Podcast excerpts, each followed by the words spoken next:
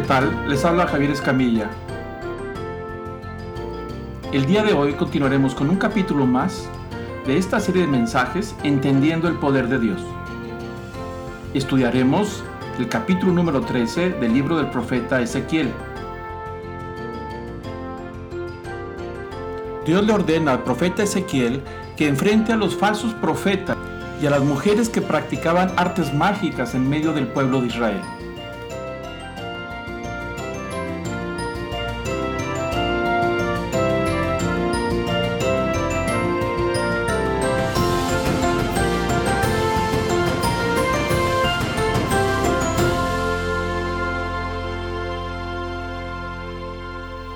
Continuamos en el capítulo número 8.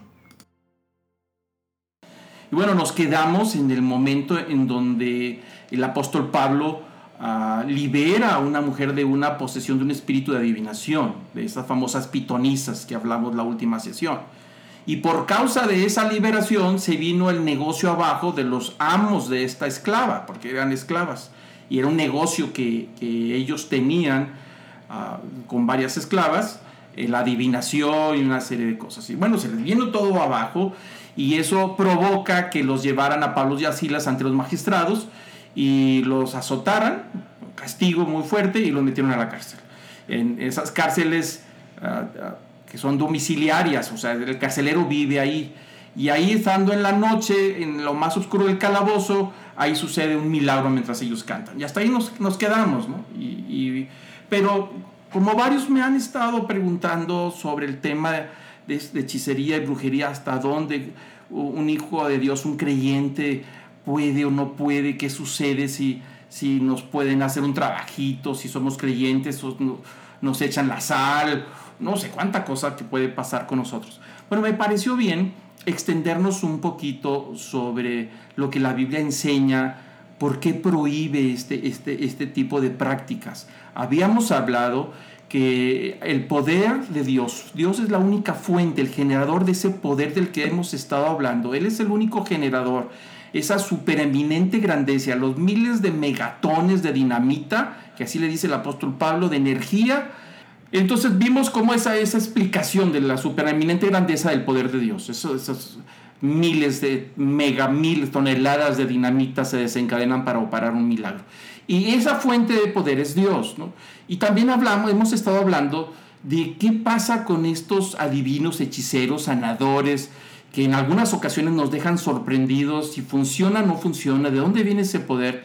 Y hablamos un poco de que efectivamente algunos, en algunas excepciones, tienen un poder, operan bajo un poder y suceden algunas sanidades o milagros o, adivinación o cierto tipo de cosas que nos dejan asustados y la gente dice, ¿cómo? Entonces, si ellos están mal, ¿por qué razón tienen la razón? Y comentábamos cómo esta divina que perseguía a Pablo y, y, a, Silas, que andaba detrás de ellos y decía, escuchen a estos hombres, porque traen un mensaje de Dios, ellos les están hablando cosas buenas para la vida eterna. O sea, esta divina estaba diciendo la verdad pero estaba operando en una fuerza opuesta, en un poder distinto. Y hablamos y comentamos un poco de que todo este poder con el cual opera una serie de adivinos, ah, sanadores, hechiceros, inclusive hasta magia negra, ah, hay una serie de, estafadores, la gran mayoría son estafadores, pero algunos cuantos efectivamente operan con un poder.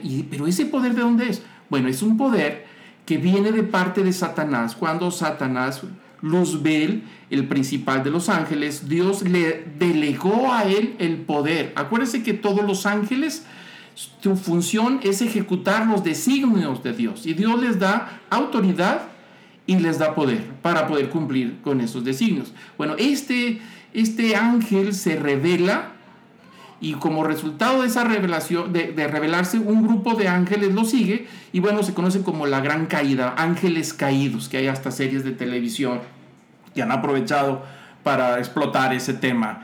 Y bueno, a partir de ahí Satanás con todas sus huestes, todos estos ángeles caídos que son espíritus, tienen un poder, pero se revelaron a la autoridad que les asignaron y se quedaron con ese poder. Es un poder rebelde, es un poder que está en contra, pero el origen es de Dios, pero se quedaron con él. Hablamos de eso en la última sesión. Pero ese poder ha, operado a través de miles de años y sigue operando en, muchos, en mucha gente que, que logra tener eh, esos poderes, que cree que a veces son de Dios y no son de Dios, porque Dios lo, lo pone muy claro y lo vamos a ver ahora en este tema que vamos a estudiar sobre el profeta Ezequiel. El profeta Ezequiel, ah, él empieza a ministrar en un momento del pueblo de Israel muy complicado, porque Israel está próspero, son años de prosperidad, pero con la prosperidad vino el desligarse de las cosas de Dios, el olvidarse de Dios.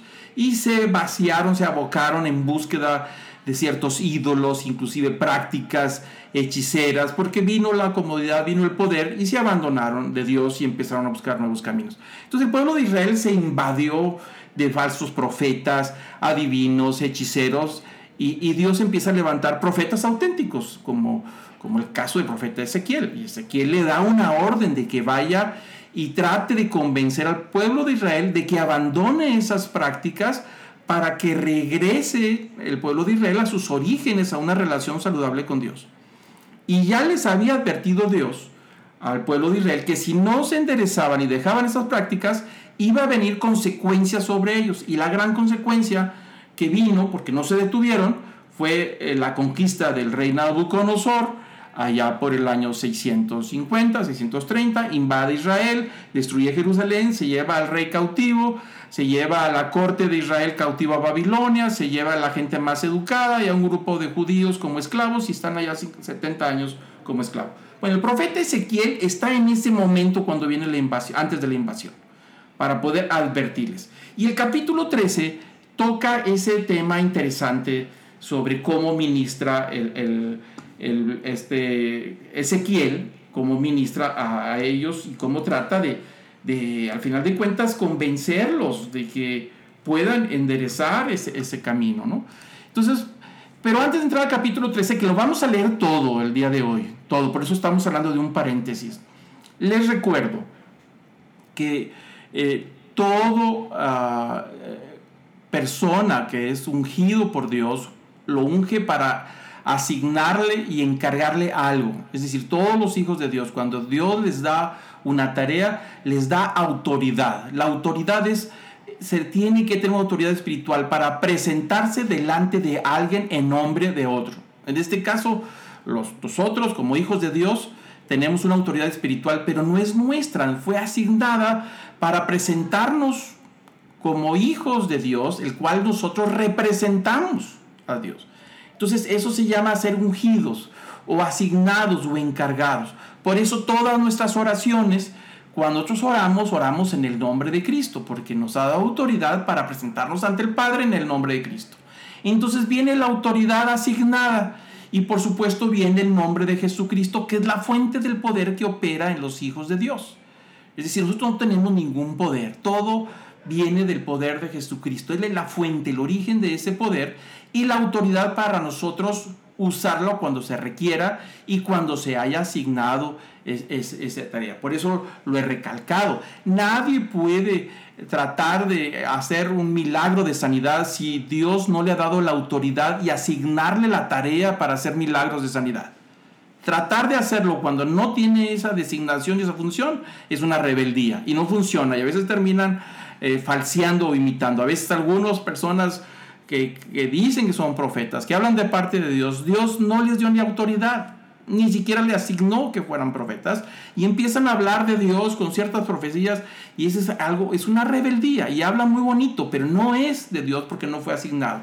Entonces es importante que tenga la autoridad para hacerlo, que se le haya asignado esa autoridad y que lo diga en el nombre de Jesús para, porque esa es la fuente del poder que puede ayudar en el tema de la profecía, no solamente el futuro, sino el tiempo presente.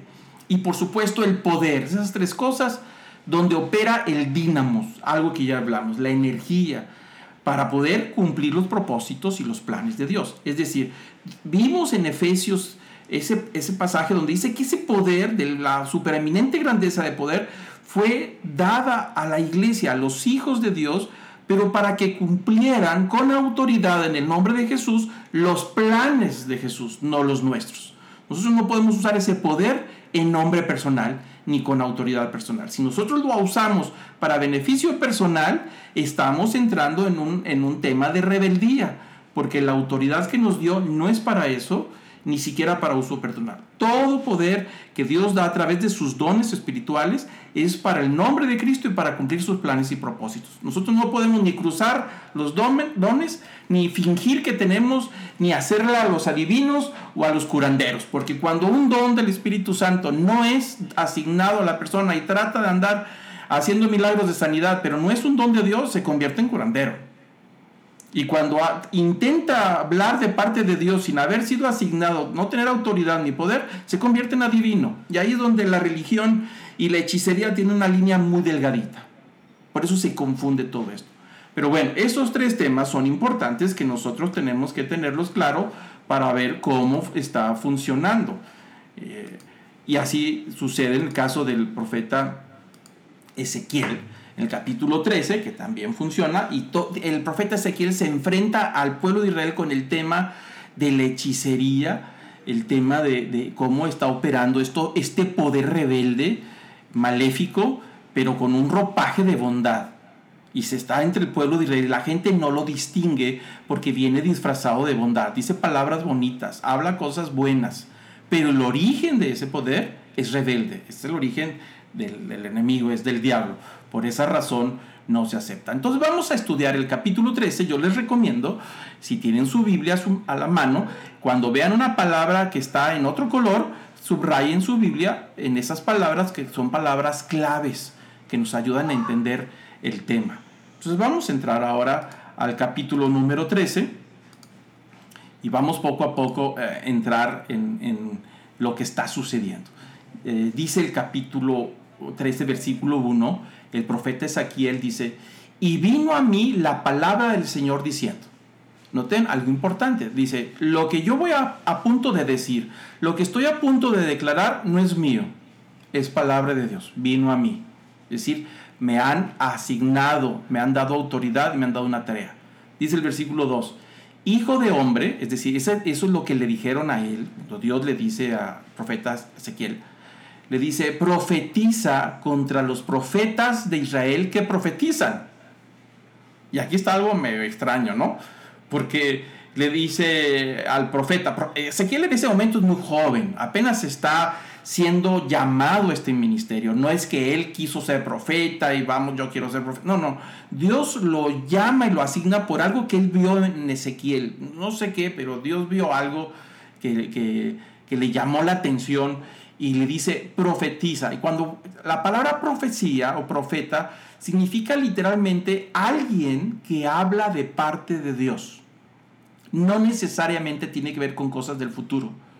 Tiene que ver con que habla de parte de Dios. Representa, las palabras de él representan a Dios. Y entonces Dios le está diciendo, dice, yo quiero que me representes, que hables por mí contra profetas de Israel. Es decir, gente que dice que representan a Dios y que hablan de parte de Dios. Andan por todos lados diciendo que hablan de parte de Dios.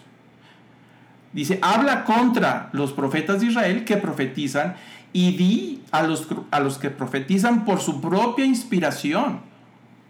Es decir, son gente que habla de parte de Dios, que cree y dice que Dios los ha enviado a hablar de parte de Él, pero lo que hablan es de su propia inspiración y su propia imaginación y su propio parecer. Ellos sienten que tienen que decir lo que están diciendo. Entonces se presentan como profetas que están hablando de parte de Dios. Y Dios dice, no, habla contra ellos, porque están hablando de su propia inspiración, de su propia imaginación. Creen que saben y no saben. Entonces, diles esto, dice el Señor, le dice a Ezequiel. Escuchar la palabra de Dios. Así dice el Señor de Dios. Es importante notar que Ezequiel está diciendo, yo no soy, así dice Dios. Hay de los profetas necios que siguen su propio espíritu y no han visto nada. Y ahí empieza el tema, porque empieza a decir que son gente necia.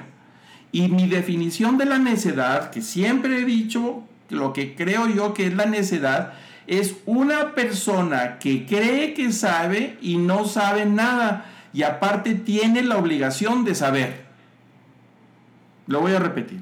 Una persona necia es una persona que cree que sabe, pero no sabe nada. Y aparte tiene la obligación de saber. Entonces le dice al Señor, dile a estos profetas que son necios porque creen que están profetizando de parte mía y están hablando de su propia imaginación.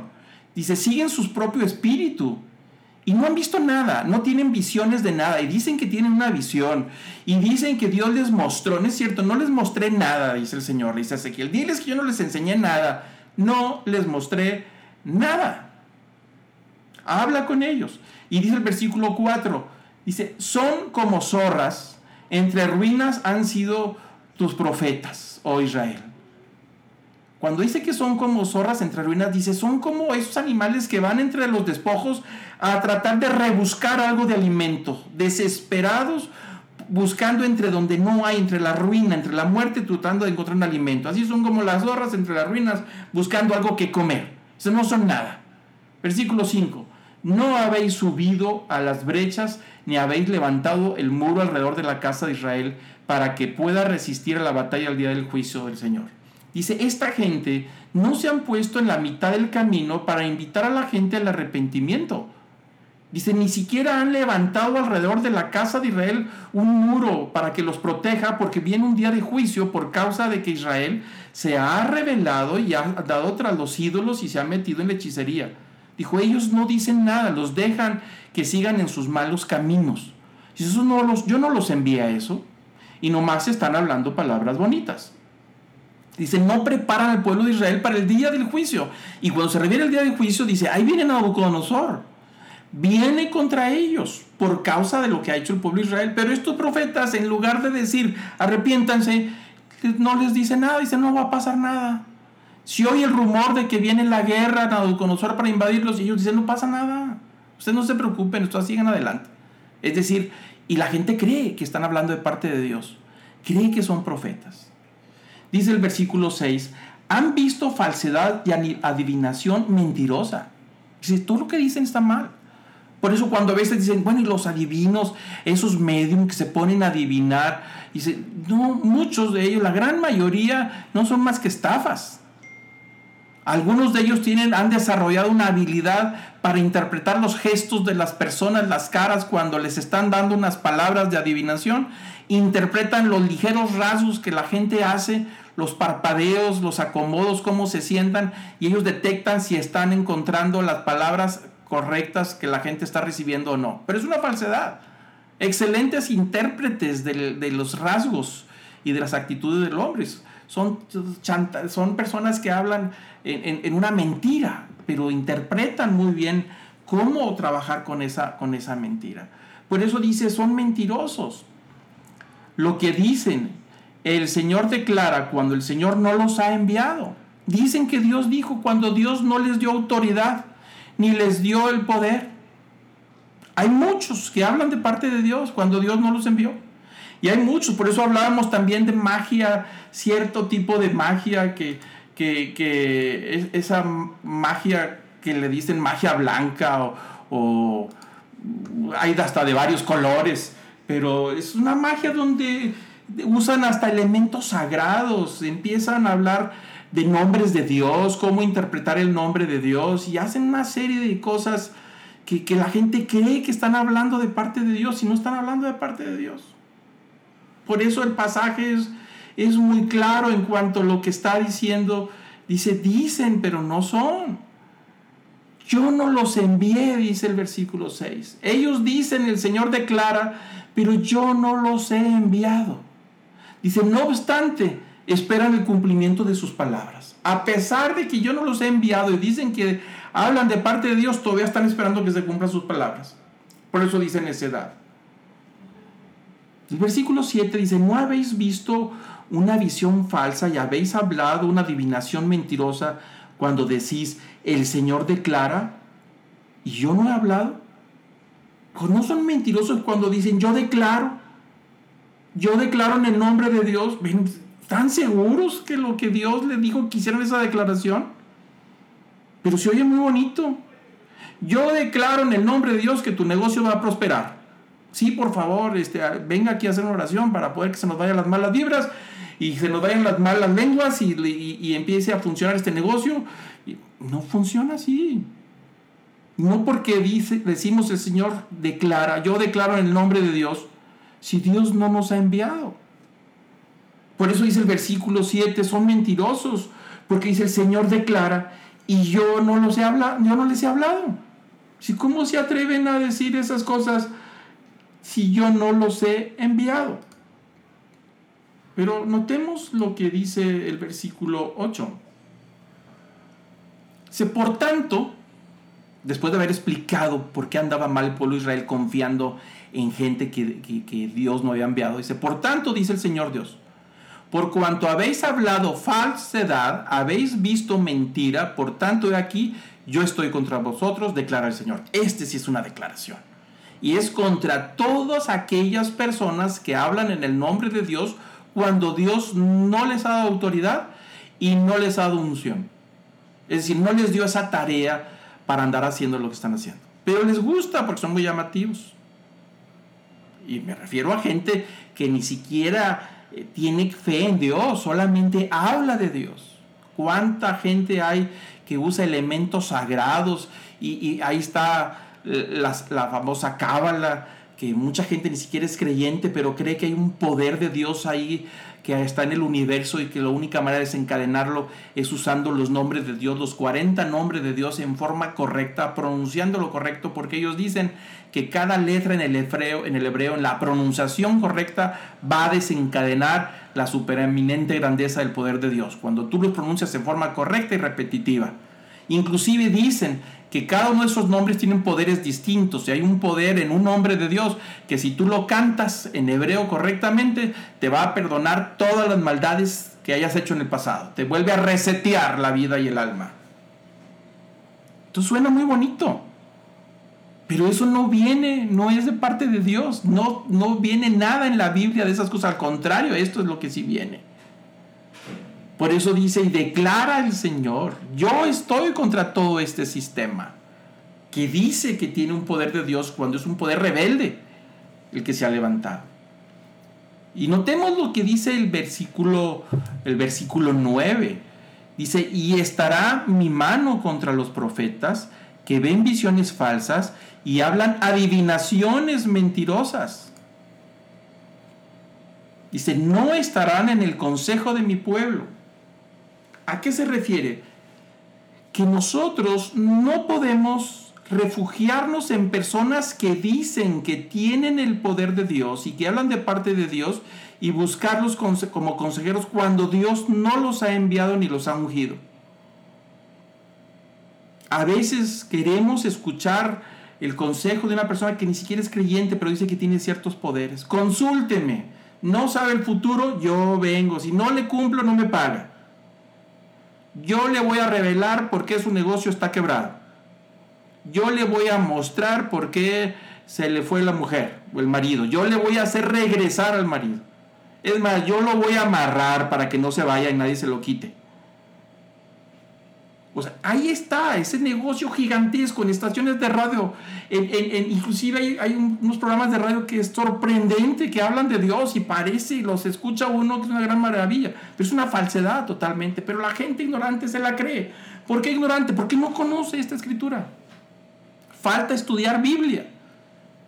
La misma Biblia dice, sin conocimiento el pueblo se pierde. Claro, por supuesto. Entonces dice, no estarán en el consejo de mi pueblo. Es decir, no son personas llamadas a guiarlos, a ser líderes, para guiarlos espiritualmente. Dice, y también se refiere a ellos, no serán inscritos en el libro de la casa de Israel, ni entrarán a la tierra de Israel, y sabréis que yo soy el Señor de Dios. Es decir, habrá un juicio totalmente sobre este tipo de personas que usurpan funciones espirituales que Dios no ha dado. Solamente el Espíritu Santo es el asignado para que a cada creyente que cree en Dios y que ha nacido de nuevo le asigna una función y una tarea dentro de la iglesia. ¿Cuál es? Cada quien lo sabrá. Cada quien. Algunos Dios les ha dado don de ser maestros, otros don de ser pastores, otros eh, de ser tienen un don de sabiduría, otros tienen dones administrativos. hay diferentes tipos de dones. Y la manera de reconocerlos es porque tienen autoridad en ellos cuando entran en función.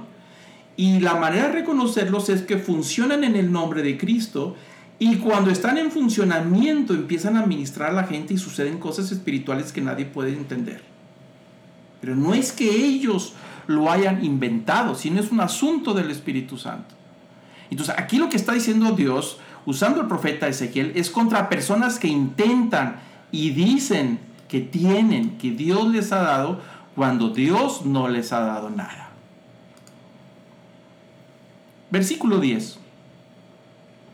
Sí, dice, empieza a seguir hablando sobre el tema. Sí, así los voy a juzgar, porque han engañado a mi pueblo diciendo paz, cuando no hay paz. Y ahí estaba el problema.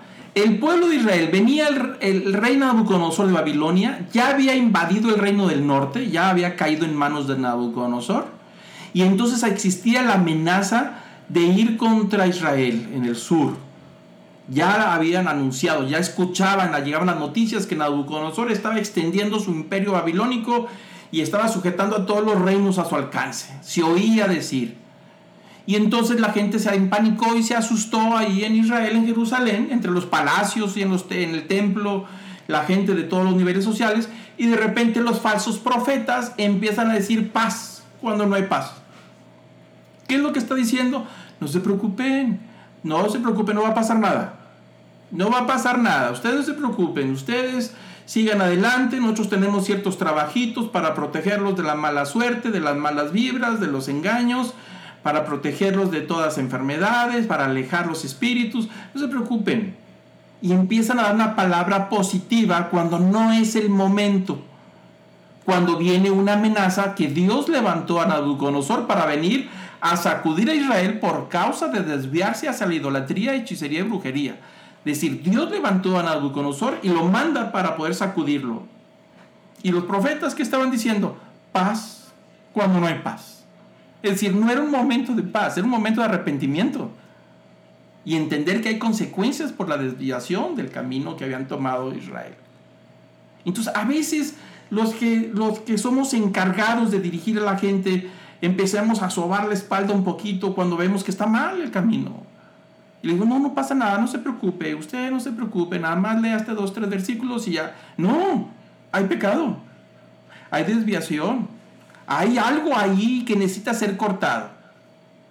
Hay gente que quiere que, que Dios los bendiga cuando en su vida diaria hay, hay prácticas que van contra los principios de Dios. ¿Cómo Dios va a bendecir a una persona cuando en la vida hay robo, o mentira, o estafa, o engaño, o idolatría, o hay una serie de, prácticas eh, de hechicería o de adivinación y aparte buscamos la bendición de Dios. No se puede, son dos cables que chocan y saltan chispas.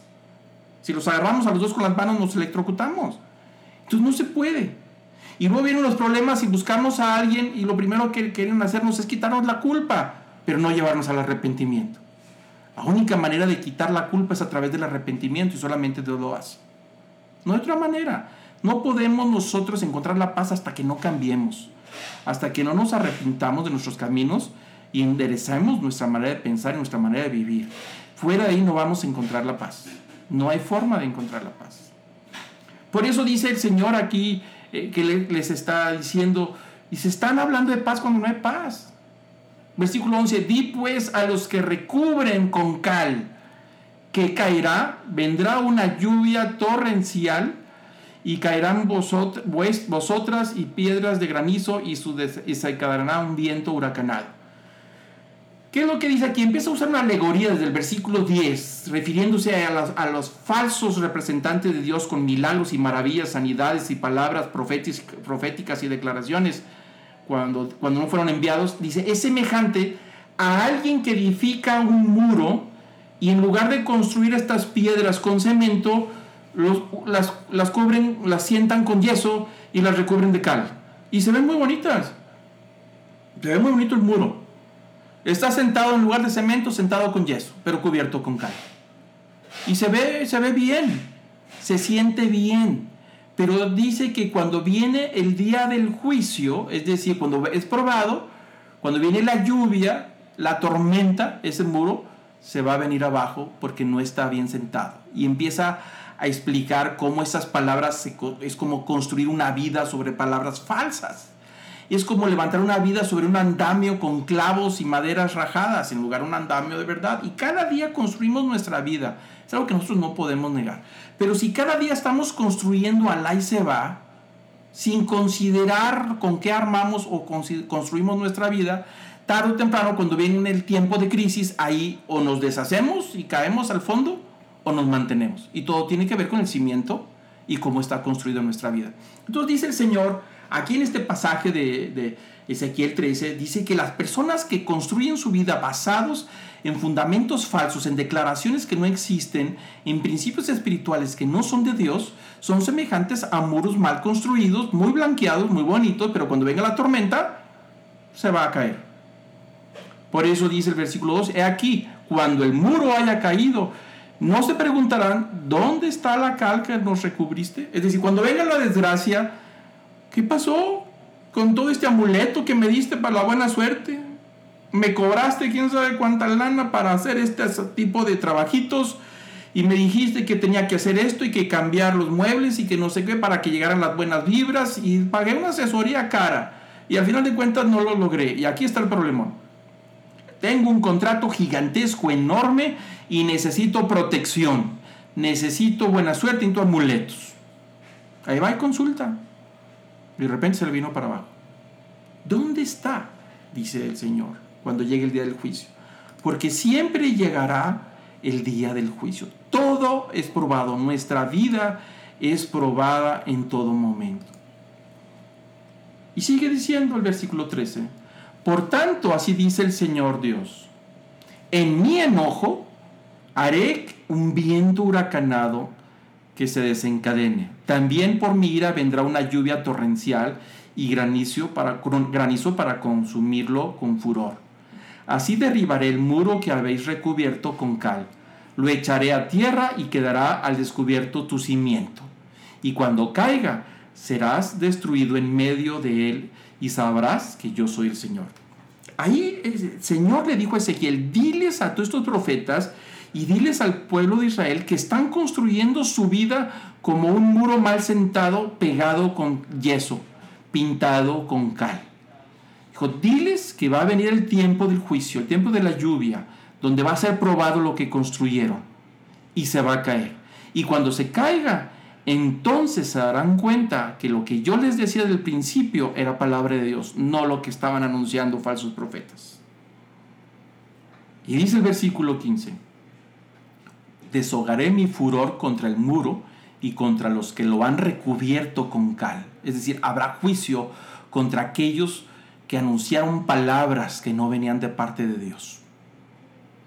Dice, no existe el muro ni existen lo que recubrieron, ni los profetas de Israel que profetizaban acerca de Jerusalén y que veían para ella visiones de paz cuando no había paz, declara el Señor. Es decir, todo eso va a pasar. Ahí empieza el juicio de lo que está hablando de las falsas adivinaciones, falsas profecías, falsos milagros, falsas sanidades, falsas curaciones. Y en algunos casos funciona. En algunos casos sí te están diciendo cosas reales y, profetizan y, y, están esperando el cumplimiento y se llegan a cumplir y hay gente que queda sanada. Pero el origen del poder es un origen rebelde que Dios no envió, que no dio autoridad, ni es en el nombre de Cristo, ni es el poder que viene de parte de Dios. Es un poder robado, es un poder rebelde. Pero bueno, seguimos.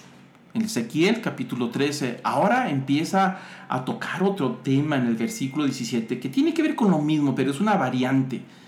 Dice, y tú hijo de hombre, se está refiriendo a Ezequiel, dice, ahora pon tu rostro, ahora vete contra las hijas de tu pueblo que profetizan por su propia inspiración.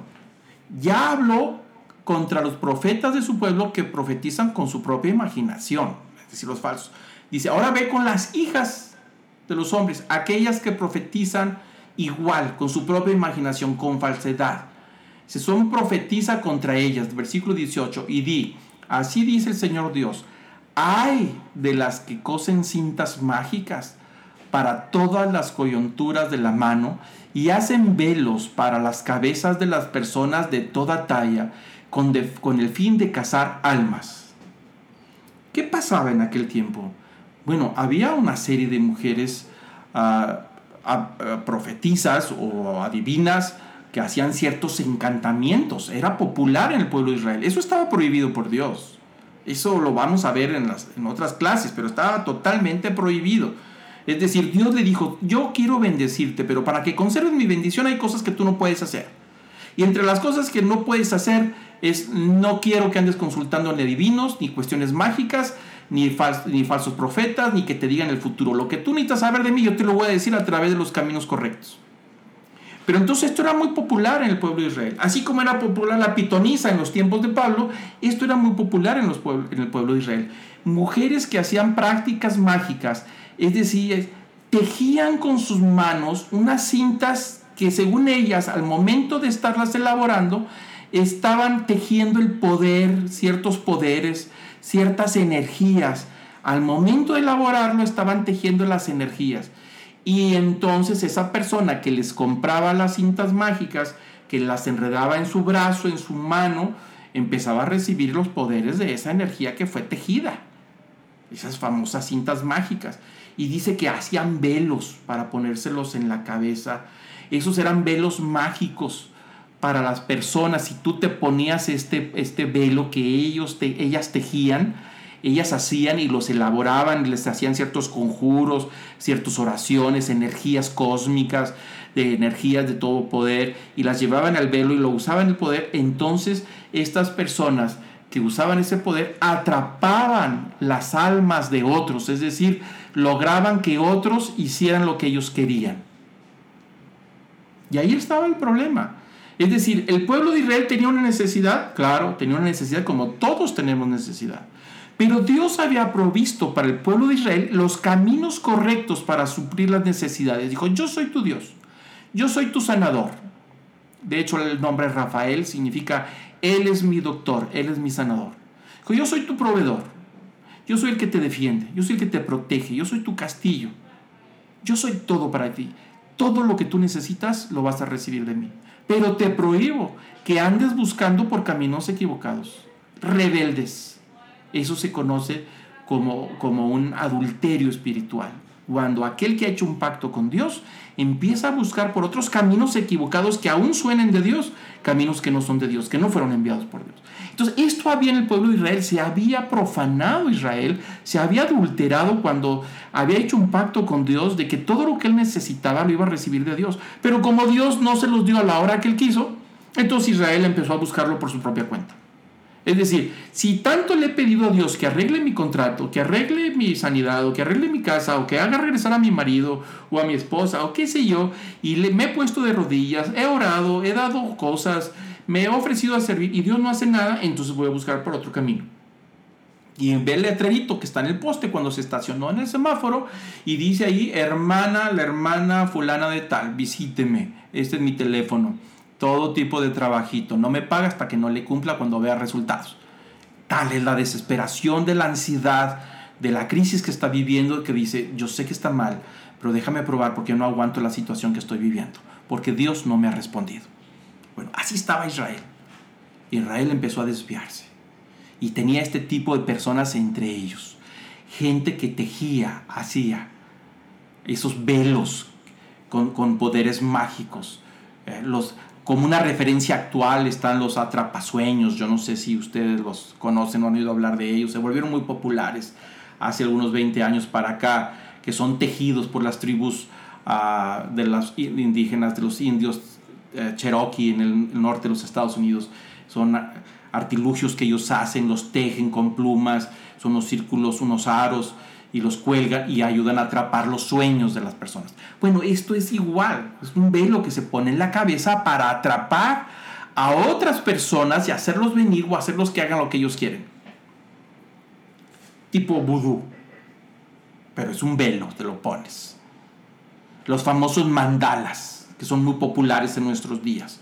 Se hicieron populares en los años 60, en los 50, 60, 70 por un escritor, un psicólogo muy famoso Ya murió Carl Jung, que fue uno de los precursores de la nueva era. Escribió varios libros muy famosos, inclusive hay unas películas basadas en sus teorías de la parapsicología, el uso de los hongos alucinógenos, todo este tipo de cosas, algún día hablaremos de eso.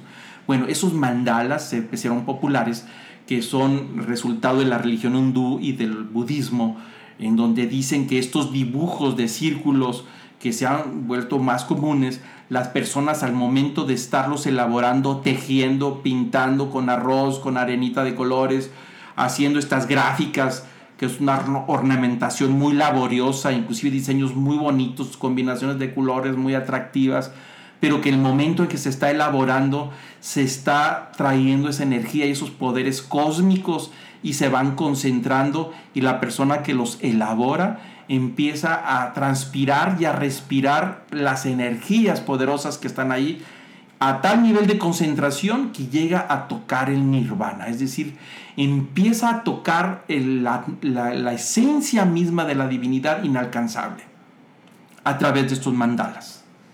Los budistas practican muchísimo estos mandalas y la religión hindú. Ahora se han vuelto populares gracias a este señor Carl Jung, que fue muy famoso escribió muchos libros que se hicieron populares entre los hippies en los años 70 eh, y que fue la base de la nueva era. Y ahora está en nuestros días, inclusive hay libros para colorear, mandalas para niños, y la gente dice, oye, no tiene nada de malo. Pues no se ve, pero el origen de todo esto ya es una práctica para atrapar las energías, tanto los atrapasueños como los mandalas. Cité estos ejemplos porque son nuestras equivalencias a los velos de estas mujeres que tejían y a las cintas mágicas que tejían. La función era la misma. Ellos los hacían mientras los tejían, atraían esas energías y esas vibraciones y la persona que se los compraba, por supuesto, recibía todos los beneficios de lo que estamos hablando. Entonces, como esto era muy popular y la gente desesperada por alcanzar los beneficios de, Dios y Dios no se los quería dar. ¿Por qué razón? Porque los quería hacer entender que andaban por el camino equivocado. Imagínense que uno de sus hijos, cabezón, necio, testarudo, empieza a tomar caminos equivocados y le dice, hijito, por ahí no es. No, sí, papá, pero es que, no, hijito, por ahí no es. No, pero es que tú no me entiendes. Bueno, si tú sigues en tu necedad, no cuentes conmigo. No te vas a poder llevar el carro ni vas a poder usar esto. Y entonces el hijo dice, ah, no lo necesito lo voy a conseguir por mi cuenta. Y lo consigue por otro lado y al rato llega a su casa con un carro que no sé dónde consiguió, con dinero que quién sabe dónde consiguió. Entonces los beneficios que el padre le tuvo que detener porque andaba en camino equivocado, los empieza a obtener por un lado diferente. Y entonces, ¿qué pasa con el padre? Dice, espérame, me estás ofendiendo. Es decir, no me necesitas. Pero si necesitas vivir aquí, pues no se puede. Eso es lo que estaba pasando. Dios hizo un pacto con ellos y ellos con Dios, pero como Dios los detuvo por causa de su pecado y ya no les estaba dando la bendición hasta que no se arrepintieran y corrigieran su camino, dijeron, no te necesitamos, vamos a buscar, nuestros propios medios. Buscaron sus propios profetas, a hechiceros, adivinos, tratar de suplir su necesidad. Entonces, regresando al pasaje de, de Ezequiel 13, dice el versículo 17, dice, hay de las que cosen cintas, es decir, hay de aquellas personas, de estas mujeres, Dice que hacen este tipo de trabajos para los que confían en este tipo de energías y poderes y aparte lo hacen para otros. Dice, cazadores de almas, ¿cazaréis las vidas de mi pueblo y perseveraréis vuestras vidas? Se hace esta pregunta reflexiva, retórica. Dice, ¿cómo? ¿Vas a cazar las vidas de mi pueblo? Los tienes atrapados a todos. Y vas a, ¿crees tú que vas a conservar tu vida cuando tienes embaucados a otros? Son embaucadores, es lo que quiere decir cazar las vidas de otros. Los tienen endulzados, los tienen atrapados, los tienen anonadados, es decir, están al servicio. Y hay gente que dice, es que yo no sé qué tiene, lo tiene atrapado. Por más que le explicas, está enredado. Bueno, sí, efectivamente, han sido casados. Dice, has casado así a todo mi pueblo y crees que vas a conservar la tuya, le dice el Señor a estas mujeres. Versículo 19, me habéis profanado ante mi pueblo. Es decir, lo más sagrado que es, que es el pacto entre ellos y yo, me habéis profanado, habéis pisoteado el pacto. Dice, habéis profanado ante mi pueblo por puñados de cebada y por pedazos de pan. Dice, has hecho una profanación por un beneficio insignificante de dinero, privilegios temporales. Dijo, y has llevado y has atrapado y los has embaucado a todo mi pueblo, los has engañado. Y sigue diciendo por pedazos de pan, dando muerte a algunos que no deberían de morir y dejando con vida a otros que no deberían de vivir. ¿A qué se refiere esto? Se está refiriendo a que empiezan a dar palabra profética, decir, usted no se preocupe, usted va a vivir muchos años. Cuando Dios ya dijo, no Señor, este me lo llevo. Pero ellos dicen, no, no, con este trabajito, usted póngalo atrás de la cama y va a ver que usted va a durar muchos años. Póngalo abajo de la almohada, nomás enrédelo bien, dele siete vueltas a, a las 12 de la noche. Cuando se oscurezca la luna, le da siete vueltas y ya trae un nombre escrito ahí, los nombres de Dios ahí están para que lo ponga abajo de la almohada, atrás del respaldo de la cama y usted puede dormir tranquilo que va a despertar muy bien. Digo, ¿cómo te atreves, dice el Señor, a darles vida a aquellos que yo ya dije que los voy a recoger? Y por otro lado, has mandado uno a, la muerte, empanicados y asustados, con conjuros y, con trabajitos que le has vendido a otro para que otro le desea la muerte cuando yo he dicho que deben de vivir. Ahí está la rebeldía de todo esto. Es decir, empiezan a usar poderes en contra de los designios de Dios cuando Dios tiene otros planes. Dice, has mentido a mi pueblo y aparte el pueblo los hace embaucado porque está escuchando mentira. Embaucadores, endulzadores del oído, suena todo muy bien. Hay gente que no puede salir de su casa sin primero no consultar este tipo de energías. No puede moverse, no puede hacer un trato, no puede hacer convenios mientras no se ponga la pulsera de la buena suerte. Buena suerte. ¿Cuál buena suerte? El conejo tenía cuatro patas y lo mataron para conseguir la pata de la buena suerte.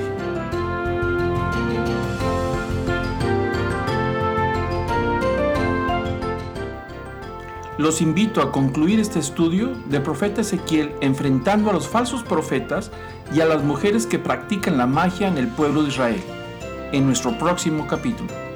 Gracias.